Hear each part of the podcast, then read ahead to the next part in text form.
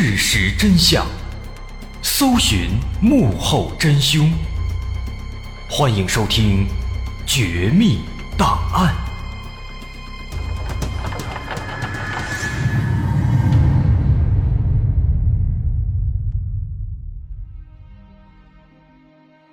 还原事实，探索真相。欢迎来到今天的《绝密档案》，我是大碗。我们应该在每一年都能够看到一些有关所谓的预言的花边新闻，比如说啊，埃德加·凯西预言2021年人类将会走向灭亡；比如，诺查丹马斯预言2022年人类将迎来史上最严峻的考验。再比如，巴巴万家预言，二零二三年将会爆发史上最严重的太阳风暴，人类文明将会陷入瘫痪啊，等等等等。好像从当年那个二零一二年世界末日的传说开始，每一年都会出现类似的这样的预言。而在这些新闻里做出这些预言的那些人，基本都是历史上出现的一些著名的预言家。当我们看到这些花边新闻的时候啊，我们肯定会扑哧一乐，心想这些所谓的预言肯定都是骗人的。就算那些预言家他们真的是有本事，那也不可能专门的去针对某一年做一个具体预言啊。咱们就拿著名的诺查丹马斯来说，他是十四世纪的人物，都已经死了六百多年了，他会吃饱了撑的。专门去预言一下二零二三年发生的事情吗？恐怕不会。我们可以设身处地的想一想啊，假如我们自己就是一个有超能力的预言家，那我们肯定会优先的去预言一些不久的将来会发生的事情。这样的话呢，如果应验了，才能彰显我们非常厉害，我们才能从中获益。但是反观那些花边新闻呢？他们每一年都必定会出现，啊，说谁谁谁预言今年要发生什么什么事情，然而一年过去了，那些所谓的预言其实并没有实现。所以，我们应该也都知道，那些所谓的每年出现的预言不可能是真的，往往都是那些媒体和网站用来博眼球的手段，说白了都是假新闻。不过呢。抛开这些不良媒体他们博眼球的行为，在历史上呢，确实也曾经出现过很多有名的预言家。我们曾经说过埃德加·凯西，说过做出克雷姆纳预言的米塔尔，他们呢都有一个共同点，都是因为某些契机，莫名其妙的就掌握了预言的能力，从而做出了一些非常准确的预言，让后人惊叹。当然，至于说他们这些预言到底是否属实，是否真的是他们做出的，我们今天暂且不谈。至少他们的这些预言呢，在当时确实是达到了轰动的效果。今天我们也要说一位预言家，这位预言家呢也非常有名，但是呢他又和以往那些预言家有着相当大的区别。什么区别呢？如果说爱德加·凯西。诺查丹马斯还有米塔尔等等这些预言家呢，他们都属于是在野的预言家。那么今天咱们要说的这个预言家，他就不是在野的了，他是保加利亚官方政府直接认证，甚至是有编制的预言家。哎，其他人都是在野的，他是有编制的。保加利亚政府啊，甚至直接把他纳入了国家公务员的行列。每个月还有工资拿，这种奇葩的事情，想必大家闻所未闻。这个人是谁呢？提到保加利亚，大伙可能就猜到了，他就是著名的预言家巴巴万家。很多人应该都听说过这个巴巴万家的预言能力啊，应该也都知道，巴巴万家名号非常响亮，被称作是史上最强的预言家。当然，今天呢，咱们不是要说他这预言有多么多么厉害，也不是说来破解他，咱们主要是说呢，他预言的背后其实藏着一个巨大的秘密。他之所以能够成为一个尽人皆知的知名预言家，并不是因为他真的获得了神力，而是因为保加利亚政府在背后推波助澜，可以说是保加利亚政府把他打造成了一个知名的预言家。巴巴万加这个人，他真的有预知未来的能力吗？民间说他有，保加利亚政府也说他有，但是他真的有吗？在我看来，这很可能是保加利亚政府和巴巴万家的追随者共同编织的谎言。这种推测并不是空口无凭的，实际上，早在巴巴万家还没有去世以前，就已经有不少的苏联。和保加利亚当地的记者和调查机构去尝试揭秘巴巴万家背后的秘密，而最终果然也有了惊人的发现。那这背后到底隐藏着什么秘密呢？保加利亚政府这么做的目的是什么？今天咱们就来走进这个盲人预言家巴巴万家的故事。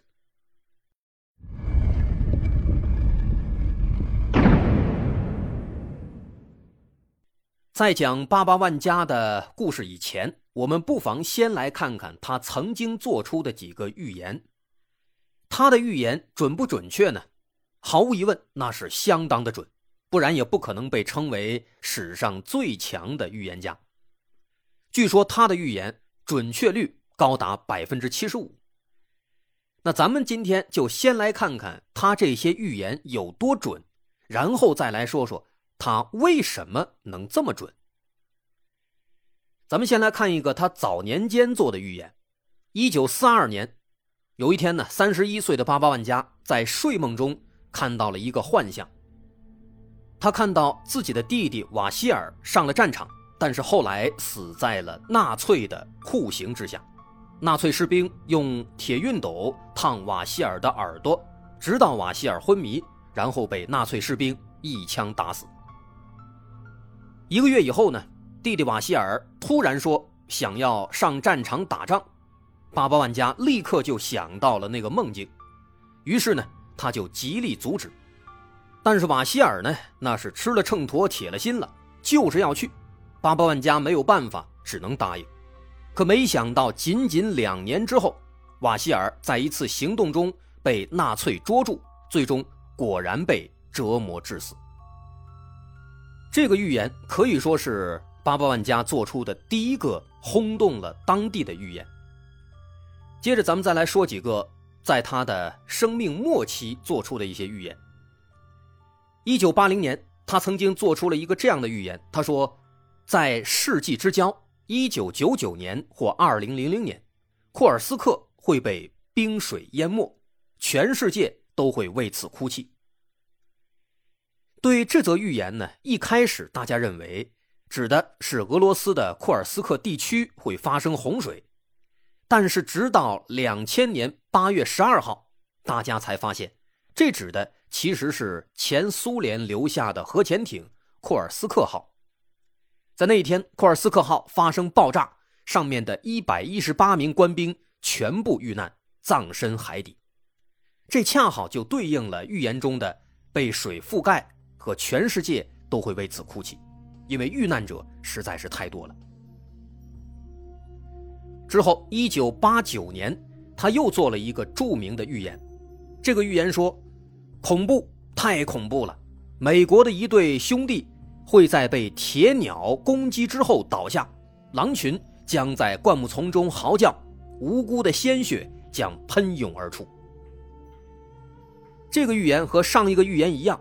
一开始大家并没有理解美国的一对兄弟指的是谁，直到二零零一年九幺幺事件爆发，大家才突然意识到，美国的一对兄弟指的是美国世贸大厦的双子塔。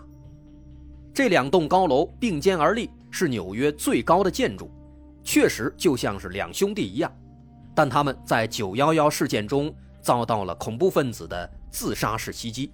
开着飞机直接撞上去了，所以说呢，这就是被铁鸟攻击。至于说后面啊，狼群在灌木丛中嚎叫，那指的自然就是恐怖分子的嚣张气焰。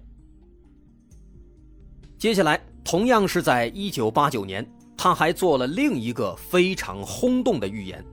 他说，美国的第四十四任总统将会是一位非洲裔美国人，每个人都会寄希望于他。这则预言在一开始也让大家感到非常疑惑：啊，美国怎么会让一个非洲裔的黑人去当总统呢？但这件事情后来确实发生了。奥巴马的确是非裔美国人，也的确是美国的第四十四任总统。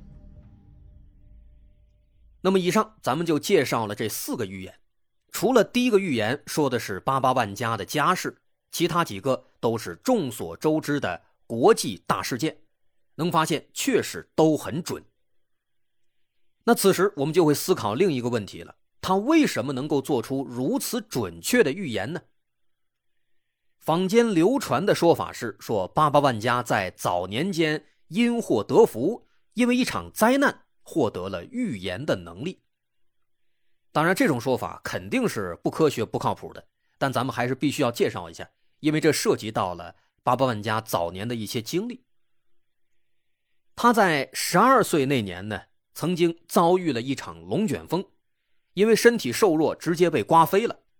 后来家人们找了半天。最终在一片沙地里发现了他，但是因为眼睛里进入了大量的沙子，造成了相当严重的感染，眼睛都睁不开了，需要购买许多昂贵的药物进行维系治疗。在一开始啊，家里确实是砸锅卖铁治了一段时间，可是治疗的费用实在是太高了，他的双眼呢又伤得太过严重，所以最后实在没办法，不得不放弃治疗。就这样。八八万家的眼睛在之后的四年时间里逐渐失明了。虽然上帝给他关上了心灵的窗户，但是很快又给他把门也关上了。一九三九年，八八万家突然患上了胸膜炎，当时医生认为他凶多吉少，估计没几天了，但他愣是挺了半年多，然后呢就莫名其妙的好了。用他自己的话来说啊。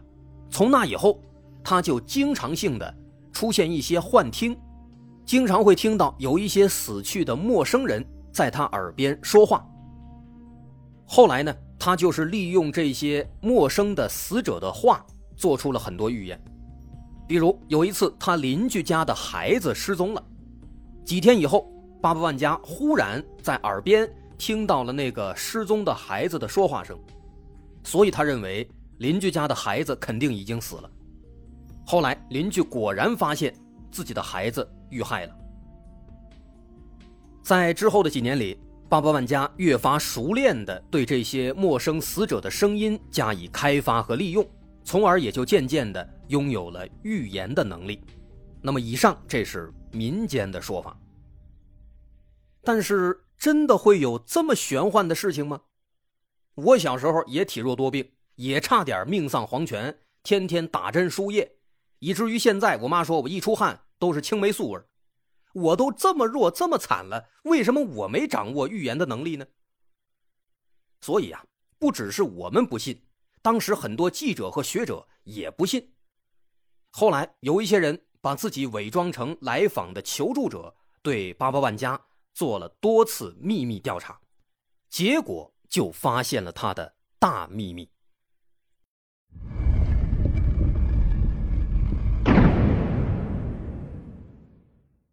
在介绍他们的调查结果之前，我们先来看看当时的背景，这个很有必要交代。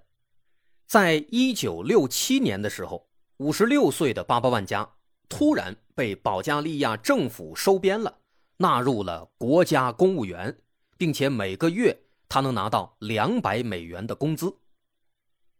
从这一刻开始，巴巴万家再去给人做预言，就相当于是国家赋予他的工作了。所以说，政府给他制定了一个价格清单，啊，如果是保加利亚当地或者是其他社会主义国家的公民来找他做预言，那么每一次每一位要收费一百保加利亚列夫；如果是其他的资本主义国家的公民来找他，每一次收费五十美元。啊，之所以要在这个价格上区分不同的国家，倒不是出于政治目的，主要是因为当时八八万家的名气啊已经非常大了啊，经常会有其他国家和地区的人来找他做预言，其中还有一些达官显贵、社会政要，所以说在价格上哎就写上了美元价格。除此之外呢，既然他是公务员了，给国家工作了，当地政府还给他分配了两名助手以及一个司机。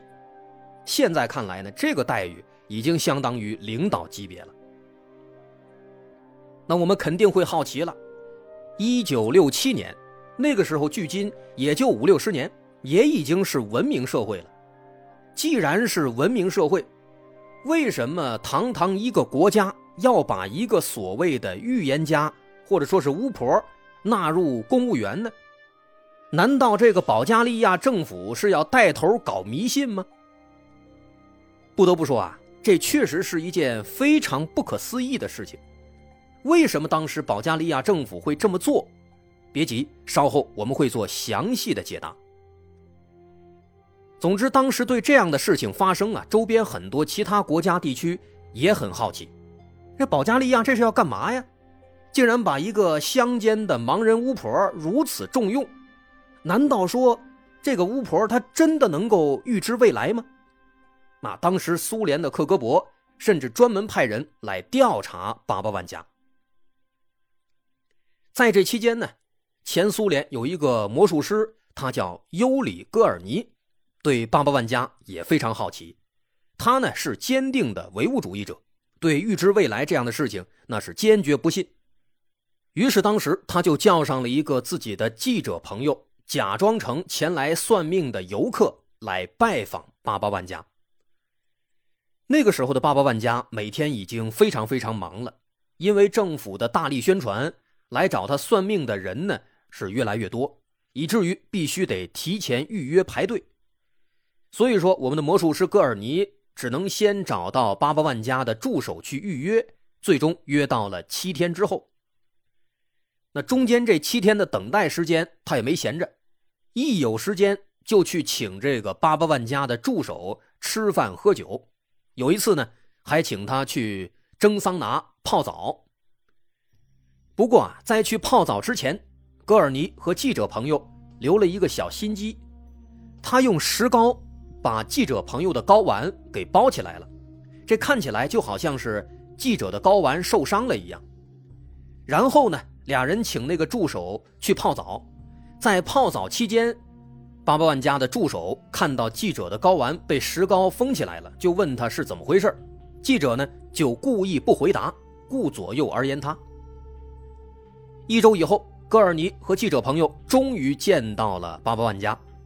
记者就问巴巴万家，说自己什么时候能发财呀？什么时候能找女朋友、能结婚呢？巴巴万家呢沉吟了一会儿，接着回答说：“你呀，应该继续做你的生意，未来十年都会发展的很好。但是，你在人际关系上可能会遇到一些问题，尤其你应该是无法拥有一个完美的家庭，因为你的生殖器有严重的问题，它会成为你结婚路上最大的障碍。”当时戈尔尼和这个记者听了之后啊，头都要笑掉了，因为答案已经很明显了，巴巴万家根本就不会预言，他其实是利用自己的助手去暗中搜集这些来访者的情况，然后呢煞有介事的假装去做预言，就好像是自己通过超能力提前得知了这些信息一样。但是巴巴万家没有想到。戈尔尼和记者所展示出来的那些信息都是错误的。在和巴巴万家的助手吃饭的时候，记者谎称说自己是做生意的，正因此巴巴万家才说你应该继续做你的生意。至于在睾丸上打石膏，这就更不用说了，成功的骗过了助手，让他以为记者的睾丸是出了问题，而巴巴万家也由此做出了所谓的无法结婚的预言。这种类似的翻车事件啊，在巴巴万家身上发生过不止一次。前苏联演员维亚切斯拉夫·吉洪诺夫曾经去拜访巴巴万家，当时巴巴万家对他说：“你为什么没有满足你的好朋友尤里加加林的最后的愿望呢？在他最后一次飞行之前，曾经希望你能买一个闹钟放在桌子上，这样你就能经常想起他了。但是你没有买，后来不久加加林去世了，这是你终生的遗憾啊。我们知道啊，尤里加加林他是世界太空探索第一人，而这个吉洪诺夫呢？他也是前苏联一个非常有名的演员，乍一看好像他俩认识也挺正常的，但实际上呢，后来基洪诺夫专门出面辟谣，他说自己根本就不认识尤里加加林。至于说啊，加加林让他买闹钟那个事儿，纯粹是坊间流传的假新闻。所以显而易见，八八万家的信息搜集工作啊。确实做的是不太好，单从这两件事呢，也足以揭秘八八万家他所谓的做预言的方式，其实和那些江湖术士的行骗方式是差不太多的。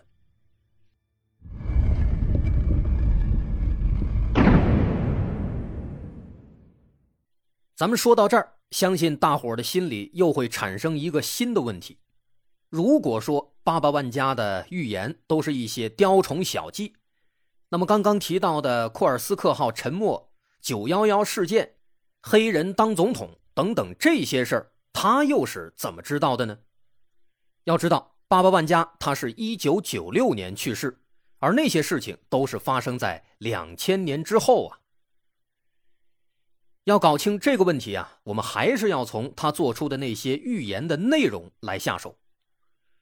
如果我们仔细的去梳理一下八八万家做出的各种预言，能发现从时间角度来看呢，他的预言的内容其实有一个非常明显的变化规律。在一九六七年当上公务员之前，他的预言内容要更加的接地气。那个时期他的预言都是一些小事儿，比如谁家的孩子丢了，谁要结婚了。谁要发财了等等这些，而在当上公务员之后呢，他所预言的内容就开始放眼世界了，啊，包括库尔斯克号沉没、九幺幺事件、奥巴马当总统、苏联解体等等这些，都是他在当上公务员之后，甚至大多数都是在他的晚年时期才做出的。很少有人会注意到这样的规律。但这种规律的背后，其实隐藏了一个非常关键的秘密。一九六七年当上公务员，其实意味着八八万家开始和当地政府合作了，借由政府的庞大的情报网络，他得知了世界上发生的很多大事件，再借由政府提供的情报分析，做出一些预言。政府的情报分析肯定是相当靠谱的。所以说呢，八八万家在这个时期也就做出了一些比较著名的、准确的预言。就比如他在晚年曾经预言了苏联解体，但实际上苏联的解体早在八十年代就已经初见端倪了。尤其在八五年戈尔巴乔夫上台之后，各种骚操作，苏联的解体趋势肯定也会被保加利亚的情报部门察觉到。所以说。巴布万家在这个时期之所以能够做出一些令人震惊的准确预言，其实其本质上是保加利亚政府对世界局势做出的情报分析。当我们说到这儿，大伙肯定就会好奇了：保加利亚政府为什么要和一个乡村的盲人预言家合作呢？为什么要找他呢？这背后啊，其实有着复杂的历史原因。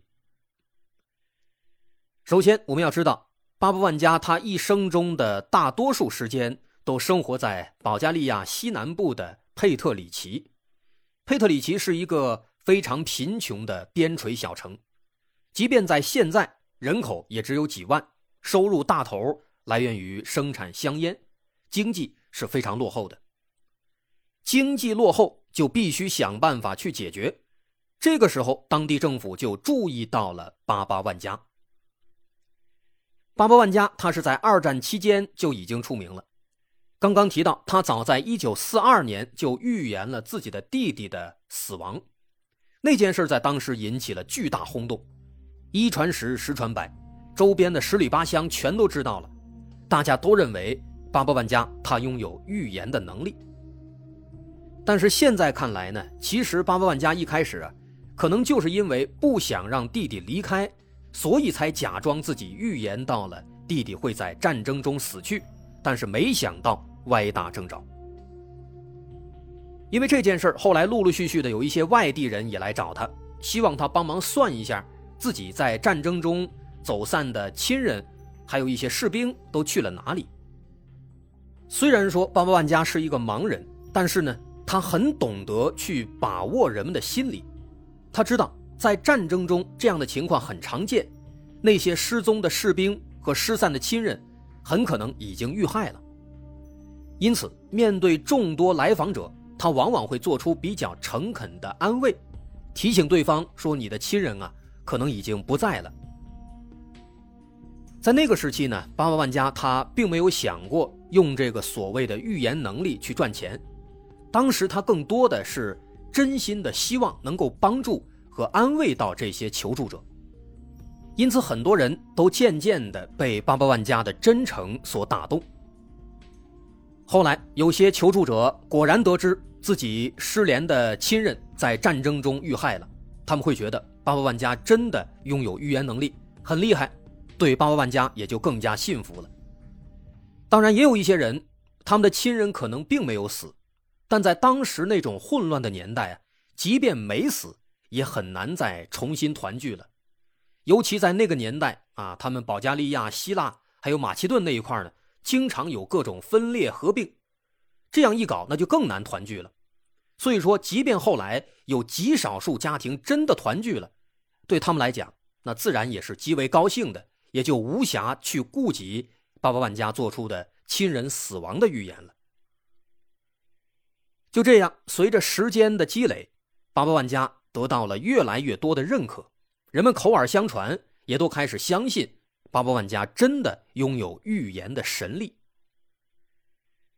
当时他给人们做预言都是免费的，因为他确实一开始没想拿这个挣钱。那后来呢？很多人看他无偿做预言，就经常给他们家送一些吃的用的，渐渐的就成了一种约定俗成的惯例。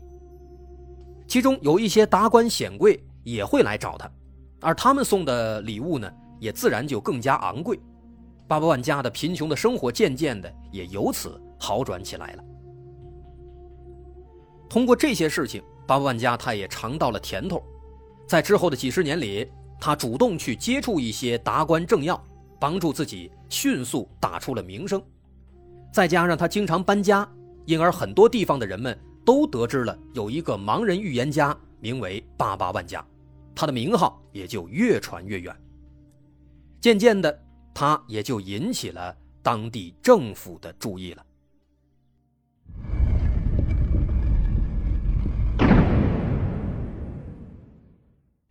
从四十年代到六十年代，八八万家无偿做预言，坚持了二十多年，他的名气越来越大，在希腊、北马其顿和保加利亚的交界地带，已经拥有了非常高的声誉。根据后来佩特里奇当地政府的统计，在六十年代初期，平均每天来找八八万家做预言的求助者能达到三四十人。用现在的话来说，可以认为他已经是一个坐拥数十甚至上百万粉丝的网红了。也正因此，当地政府想到了和八八万家合作，利用政府的资源把八八万家推出去，再利用他的知名度和流量带动佩特里奇当地的经济发展，这就是当地政府的目的。在一九六七年把八八万家纳入公务员之后。佩特里奇当地政府专门修建了一座豪华的酒店，这个酒店就是专门用来接待那些拜访八八万家的游客的。从这一点来看呢，当地政府的目的其实已经很明显了。我们不得不说，佩特里奇当地政府的想法其实是很超前的，在今天仍然有很多地方在复制这样的做法，把自己当地的网红推出去。以此带动当地的经济发展。我们就举一个例子，丁真。丁真之前非常火，他就是一个比较典型的类似的案例。在丁真大火之后，他当上了他的家乡理塘县的旅游大使，当上了四川的文化旅游大使，进入了国企。可以发现啊，和八八万家的模式几乎是一模一样的。其实早在八八万家去世以前，俄罗斯科学院院士亚历山德罗夫就曾经对八八万家发表过见解。他说：“这个八八万家呢，就像是一个得到政府大力扶持的国有企业一样，在宣传推动下，佩特里奇几乎成了一个朝圣的地方。”很多人都来到这里寻求八八万家的预言，出租车司机、咖啡馆服务员、酒店的工作人员，这些人是和八八万家以及他的助手接触的最多的，因为他们可以在八八万家这里赚到一笔钱。他们的工作很简单，只需要向八八万家提供各种来访者的线索就行了。在大多数时候，这些人会在国家情报部门的掩护下。去收集那些信息，因为不可能会有人怀疑国家情报部门的。八八万家在得到这些信息之后，再向客户做出预言，就好像自己真的预见到了。另外，根据俄罗斯共青团真理报的记者瓦希尔斯托亚诺夫的调查，从1967年八八万家成为公务员之后，到1991年，利用八八万家，当地政府。赚了一千万美元。由此可见，盲眼预言家八八万家，他不过是当地政府刻意打造的一个人设罢了。其实，八八万家的真相呢，早就已经不是秘密了。之所以到今天他仍然能够保持一定的热度，和那些无良媒体的花式捏造假新闻的行为是分不开的。如果有人问，世界上真的有预言家吗？也许真的有，但我会说他绝对不是八八万家。好，今天的故事咱们就说到这儿了。我是大碗，如果您喜欢，欢迎关注我们的微信公众号，在微信搜索“大碗说故事”，点击关注即可。感谢大家收听，我是大碗，咱们下回再见。